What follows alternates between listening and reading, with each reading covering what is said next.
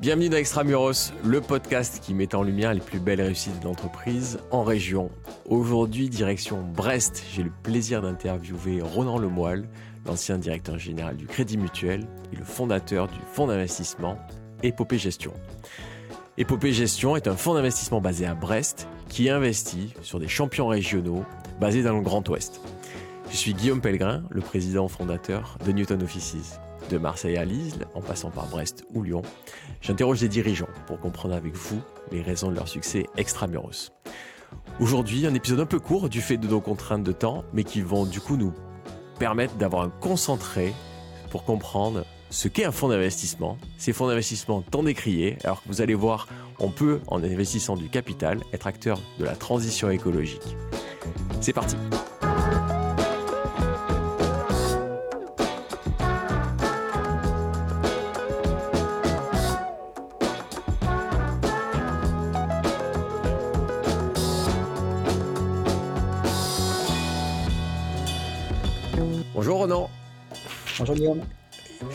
Eh bien, Ronan, Ronan Lemoyle, fondateur et DG d'Épopée Gestion, merci d'être là. On a un, financier breton pour nous parler d'investissement en région. Merci d'être chez nous sur Extramuros.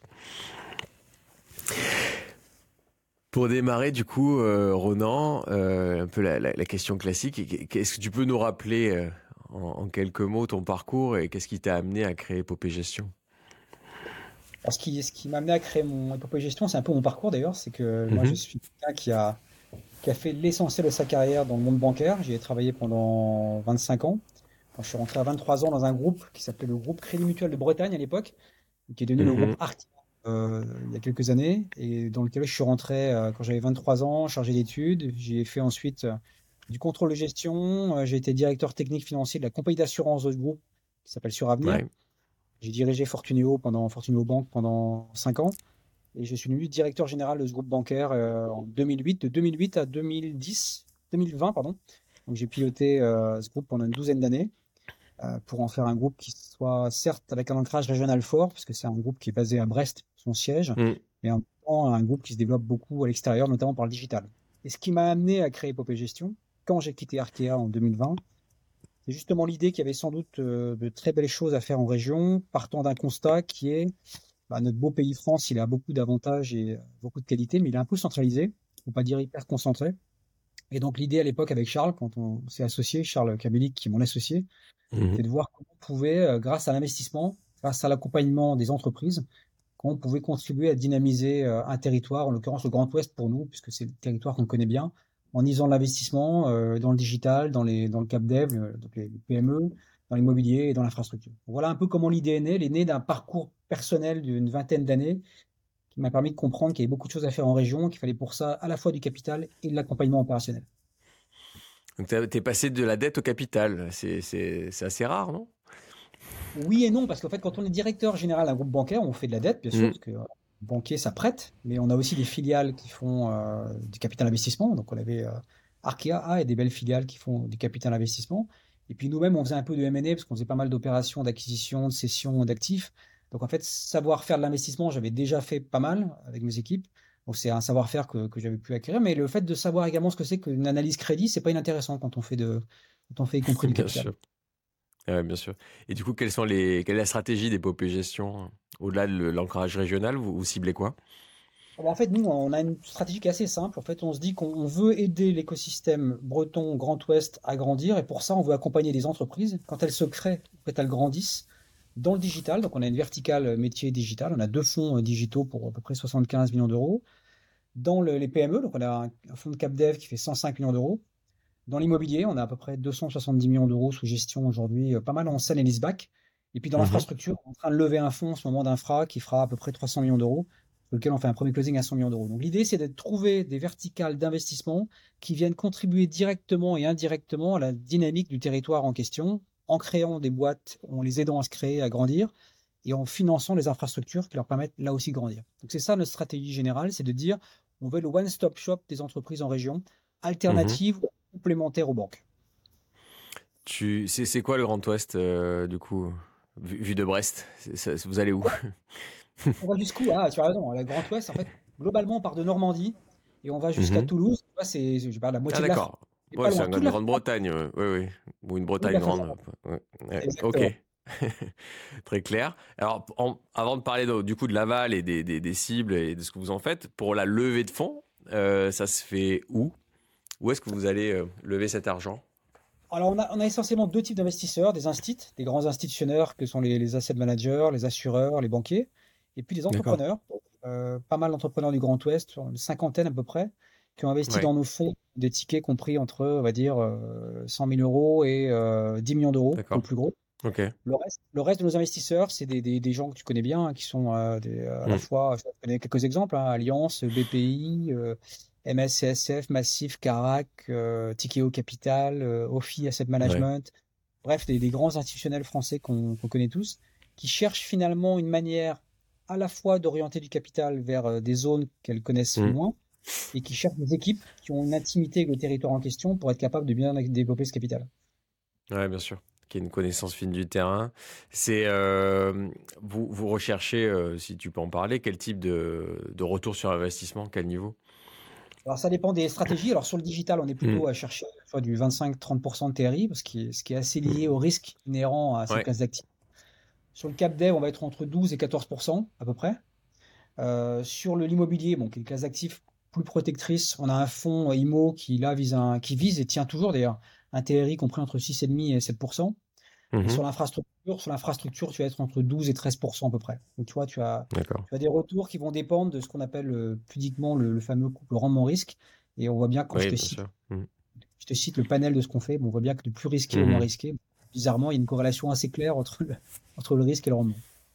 Ouais. Et, euh, et du coup, les durées de détention, c'est quoi à peu près? Vous prévoyez de rester Ouais, combien de temps dans une opération? Nous, ce qu'on aime bien, c'est accompagner dans la durée. Donc, on ne Mhm. fait pas. alors, il peut y avoir hein, des opérations dans lesquelles on soit amené. euh, on n'a pas eu l'exemple encore à, à faire euh, une opération en 2-3 ans, mais on est plutôt là pour euh, 5 à 7 ans en moyenne euh, sur les, les- les boîtes qu'on accompagne. Sur l'immobilier, c'est des fonds de 10 ans, euh, prorogeables. Donc, on est plutôt sur les, sur les durées, je qualifierais de euh, moyen-long terme. C'est ça, d'ailleurs. Nous, on a, on a une Mhm. notion bien qui est, qui est une notion de capital patient. C'est-à-dire, on veut être à côté des, des entrepreneurs pour à la fois financer leurs projets au moment où on arrive, mais également pour être capable de les accompagner dans la durée et ne pas juste être là pour aller euh, tirer ou serrer euh, l'éponge le plus fort possible au bout de 3-4 ans. C'est pas vraiment notre vision des choses. on, on va y venir, évidemment, sur l'image véhiculée par les fonds, qui est, qui est souvent celle de- du, du fonds prédateur et qui, qui sort euh, les bidas et le rendement des, des- des- des équipes et des entreprises. Euh, ok, très clair. Et du coup, vous êtes, de ce que je comprends, vous n'êtes pas un actionnaire dormant. Vous êtes là très actif à vous impliquer aux côtés de, de l'équipe dirigeante. Exactement. Alors, on n'est pas des, euh, on est, on est rarement majoritaire, ça peut nous arriver, mais rarement. Mais pour autant, ce qu'on aime bien, c'est être un, un fonds que je qualifierais euh, de, de par- sparring partner. On aime bien ça. Mhm. nous, c'est sur la stratégie digitale, sur le marketing, sur les RH, sur le, le recrutement de talents, sur l'export, être capable d'apporter du savoir-faire. Alors quand ça va bien, bah, bien sûr, parce qu'il s'agit de trouver les débouchés. Quand c'est un peu plus compliqué, là aussi, pour aider les boîtes euh, à sortir un peu du- d'une mauvaise passe. Donc on a des équipes pour ça qui sont des, investisseurs, euh, des directeurs de participation qui ont une double casquette, à la fois financier et opérationnelle. Et on a deux, trois personnes dans l'entreprise qui ne sont que mobilisées là-dessus, qui sont des gens plutôt très bons dans le digital, très bons dans la strat, et qui passent Mm. leur temps à accompagner les participations. Donc on a vraiment cette notion de, de fonds accompagnant. Moi j'aime bien cette dimension-là. On dit souvent de fonds d'entrepreneurs pour entrepreneurs. C'est un peu comme ça qu'on se définit. Ouais.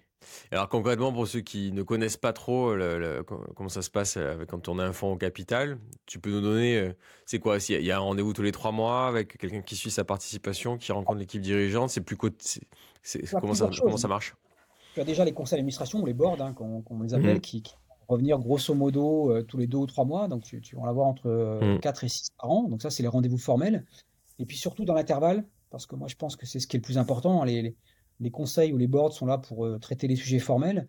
Là, tu as toutes Ouais. les rencontres que tu peux organiser pour euh, travailler la strat avec le dirigeant, pour l'aider dans sa croissance externe, pour lui trouver des débouchés, des nouveaux contrats signés. Et ça, ça se fait plutôt dans des rendez-vous informels autour d'un café pendant une réunion qui n'est pas une réunion corporate en tant que telle. Donc nous, on essaie de, de garder ce lien très fort avec nos participations pour justement être là au moment clé, quand elles ont besoin de nous, et pas juste euh, pour revenir euh, relever, entre guillemets, euh, ce que tu évoquais il y a quelques minutes, à savoir Mm. même temps les bidas de l'entreprise. Et on veut plutôt Ouais. aider à construire les bidas et le mesurer après. C'est ça qui est important. Mm. Non, je, te, pose la question à dessein, parce que moi je suis aussi un ancien de fonds d'investissement, j'avais bossé chez Carlyle euh, dans une autre vie, et euh, pour développer Newton, on est associé avec un autre fonds américain qui est KKR, et, et pour bien connaître ce monde des fonds, j'étais allé chercher une équipe partenaire, sparring partner comme tu dis, plutôt que juste de l'argent. Euh, parce que ça fait bien, parce que tu es content, parce que ça te donne une bouffée d'oxygène à court terme. Mais en fait, si t'as pas un vrai partenaire dans la durée, qui sait te challenger de façon bienveillante et, positive, amener de l'exigence et, et aussi parfois un recul euh, de par leur position, leur réseau ou autre. C'est comme ça, je pense que ça marche bien avec un fonds plutôt que d'avoir soit un contrôleur de gestion qui t'agace, euh, soit quelqu'un qui vient relever les compteurs de temps en temps. Euh, mais dans ces cas-là, en général, ça, ça va pas très loin. Quoi. Non, mais bien sûr, tu as raison. Faire, faire relever les bidas, les performances euh, économiques et commerciales de l'entreprise, c'est fondamental. Mais nous, on est là pour aider à les construire, ces performances. Alors, c'est pas notre rôle que d'être dans l'opérationnel. Comme tu l'évoquais, mhm. on est au côté sparring partner, mais effectivement, on croit qu'il y a beaucoup de valeur à créer une fois que tu as apporté le capital en étant euh, accompagnant, en trouvant les débouchés, en ouvrant des portes, en, challengeant la stratégie du dirigeant de manière bienveillante, comme tu l'as dit. C'est-à-dire, mm. la bienveillance, c'est pas dire, euh, c'est pas le monde des bisounours, hein, ça veut dire qu'on se dit les choses, en même temps, on se dit partenaires ensemble pour construire une vraie belle stratégie. Ouais, en alignant bien les intérêts sur. Et d'ailleurs, pour le, souvent le fait pour aligner les intérêts, faut faut, faut s'aligner sur la sortie. C'est quoi derrière la sortie en général euh, quand, quand, vous vous sortez du capital, qui rentre en général, c'est le, le management qui, qui peut reprendre, c'est un autre industriel, ça marche comment un, des cas de figure, c'est le management peut reprendre. Ça peut être un, mmh. un autre industriel. Nous, l'exigence qu'on a, c'est comme on est là pour développer le territoire, on a une exigence très forte sur le fait qu'il ne s'agit pas juste de faire euh, de la fusion et puis de dégager les sièges, entre guillemets, des endroits où il se passerait, mais ça peut être un industriel qui rachète, notamment quand c'est du VC, hein, il y a pas mal d'industriels qui, cherchent des acteurs du digital pour venir compléter leur, stratégie mmh. industrielle. Effectivement, c'est le management, c'est euh, éventuellement euh, un industriel, c'est pourquoi pas, même si c'est pas le cas pour le plus courant, une IPO. En ce moment, c'est moins d'actualité, mais il peut y avoir des, des sujets de cette nature-là, donc une entrée sur le marché boursier. Donc il y a plusieurs typologies de sorties. Ce qui compte pour nous, c'est de trouver à chaque fois qu'on a une identification d'une sortie, quelque chose qui convienne bien en management. Parce que on ne veut pas construire des solutions de sortie qui ne soient pas, par définition, ça paraît bête à dire, mais c'est fondamental, mm. à l'idée ce que le management veut. Parce que ce qu'on va aussi vendre, c'est une équipe motivée, mobilisée. Et l'équipe euh, ben oui, qui est là pour longtemps. Exactement. Bien sûr. Bah, ça, amène. Alors désolé pour tous les anglicismes, on va essayer de traduire à chaque fois, mais euh, donc une IPO c'est une entrée en bourse, euh, un VC c'est un venture capitaliste donc qui, met euh, de l'argent quand on est dans une maturité assez risquée de, la boîte. Du coup tu avais des oui c'était ça, c'était vous êtes dans quel vous avez quoi comme participation aujourd'hui peut-être un peu connu pour illustrer aussi ce que vous faites? Dans le digital, on a deux participations qui commencent à être. On a pas mal, hein. on a une vingtaine, mais on en a deux qui sont un petit peu connues. Une qui s'appelle euh, Shopopop, qui fait la livraison de courses collaborative. Donc l'idée, c'est quoi? Mhm. Tu n'as pas le temps de faire tes courses euh, de ton magasin à grande surface préférée. Ton voisin, lui, il se trouve qu'il y passe euh, une fois par semaine. Bah, tu, les listes de courses part dans le magasin, c'est lui qui te rapporte les courses chez toi. Donc c'est une espèce de, de, de, place de marché avec, ton voisin, avec tes voisins pour livrer tes courses. C'est une boîte qui a levé pas mal d'argent l'année dernière, qui a une très belle valo, qui maintenant commence à aller à l'étranger. On a une boîte qui s'appelle Écoterie également, qui fait de, la reforestation, donc qui, fonctionne sur l'idée de décarbonation par la revente d'arbres en B2B essentiellement. Euh, Très bel épisode Extramuros. Voilà. on l'a eu, on l'a eu Extramuros et je fais un peu de teasing puisqu'on est en contact avec Johan pour euh, pour Shop ah, c'est des très très belles boîtes. Et sinon, CapDev, pour donner deux exemples euh, qui sont totalement différents, on a une boîte à, à Quimper qui s'appelle Entech qui fait du, stockage d'énergie renouvelable. Alors c'est un peu plus compliqué que ça, mais qui est très très pointu sur tout ce qui est ENR, donc énergie euh, nouvelle, renouvelable, mhm. euh, gérer l'intermittence du réseau. Et une boîte qui s'est fait de la logistique autrement, mais sans camion, qui s'appelle Leroy Logistique, une très belle boîte euh, basée à Rennes, qui est une mhm. boîte familiale, comme son nom l'indique au départ, qui est une belle histoire de transmission à l'équipe managériale, et qui est une boîte qui a un développement très très fort, puisque un vrai savoir-faire en optimisation des circuits logistiques, et donc en optimisation des bilans carbone. Voilà deux exemples dans des domaines très différents. Mhm. le CapDev et puis la, la partie, la partie VC. Ah, là, tout, ce que tu évoques va quand même dans le bon sens de la décarbonation de notre économie. Euh, vous le voyez comment ce sujet, globalement, de la RSE, de la responsabilité sociétale des entreprises, de la décarbonation euh, de, notre outil capitaliste? En fait, nous, le, on se dit la chose suivante qui est assez simple. On se dit, il n'y a pas euh, d'impact écologique ou même sociétal, hein, si on veut parler des, Pour moi, les trois dimensions de l'ESG, c'est l'impact économique, l'impact sociétal, l'impact écologique. Il n'y a pas d'impact sociétal et écologique durable s'il n'y a pas de performance économique. Ça, c'est le préalable qu'on met toujours. Donc, on n'oppose pas ces trois dimensions qu'on a parfois tendance, de manière un peu caricaturale, à opposer. Donc, ça, c'est le point de départ. Pour autant, on pense qu'on est dans une phase de transition cette phase de transition, elle suppose d'aménager un petit peu les manières dont on pilote pour être sûr qu'on prenne la bonne direction. Et nous, comment est-ce qu'on a fait ça? Bien sûr, en choisissant euh, parfois des thèses d'investissement qui ont plutôt tendance à travailler cette dimension de décarbonation ou d'impact sociétal, mm. mais aussi en faisant en sorte que les équipes de gestion chez nous soient alignées totalement avec ces, impacts. Et comment on le fait? Bah, Typiquement, euh, ce qu'on appelle le carry d'interest, donc la commission de surperformance qui revient à l'équipe de est, tu vois, j'essaie d'éviter les anglicismes. Merci pour ceux qui, connaissent moins bien. Elle, est, elle, est, indexée directement. Il y, a, il y, a, entre 5 et 30 de cette commission sur chacun de nos fonds qui est indexée sur les indicateurs ESG, donc euh, impact sociétal, impact environnemental. L'équipe de gestion est incentivée à le faire. De la même manière, ce qu'on appelle les manpack, les, les, les, management packages, les, les packages de rémunération des dirigeants des boîtes dans lesquelles on investit, il y a une partie des indicateurs qui est également appuyée sur des indicateurs ESG euh, au sens large. Et puis par ailleurs, on a nous-mêmes créé euh, un fonds de dotation, un fonds de dotation qui vise, euh, parce que c'est pas dans notre thèse, à permettre, pour être un peu global, de financer du commerce de proximité de manière non-profit, parce qu'on n'a pas vocation mmh. à en faire un investissement, et c'est alimenté par une partie de nos frais de gestion et notre caride, notre de commission de surperformance. Donc en fait, pour nous, la dimension ESG, c'est à la fois la prise en compte des trois dimensions que j'évoquais tout à l'heure dès le départ, dans les modèles d'affaires, et c'est en même temps pour assurer que les la transition vers un nouveau modèle se passe mmh.